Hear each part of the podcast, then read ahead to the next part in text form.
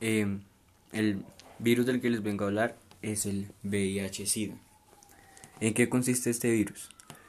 Este virus afecta el sistema inmunológico del sistema del ser humano, causando que el individuo o portador de este contraiga más fácilmente cualquier tipo de enfermedad, hasta una gripa podría ser capaz de matar al individuo.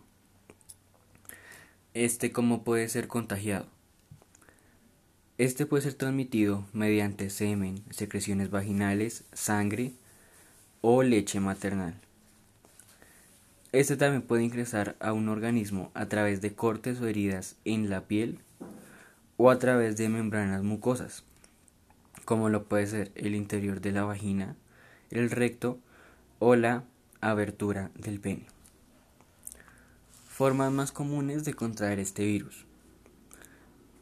Tener relaciones sexuales, compartir alimentos, ser chuzado con una aguja que, que contenga este virus o heridas o ampollas abiertas y que tengan contacto con el virus.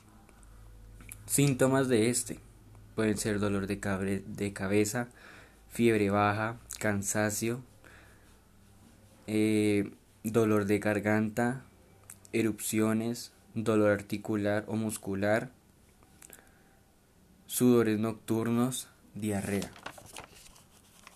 Tratamiento del VIH.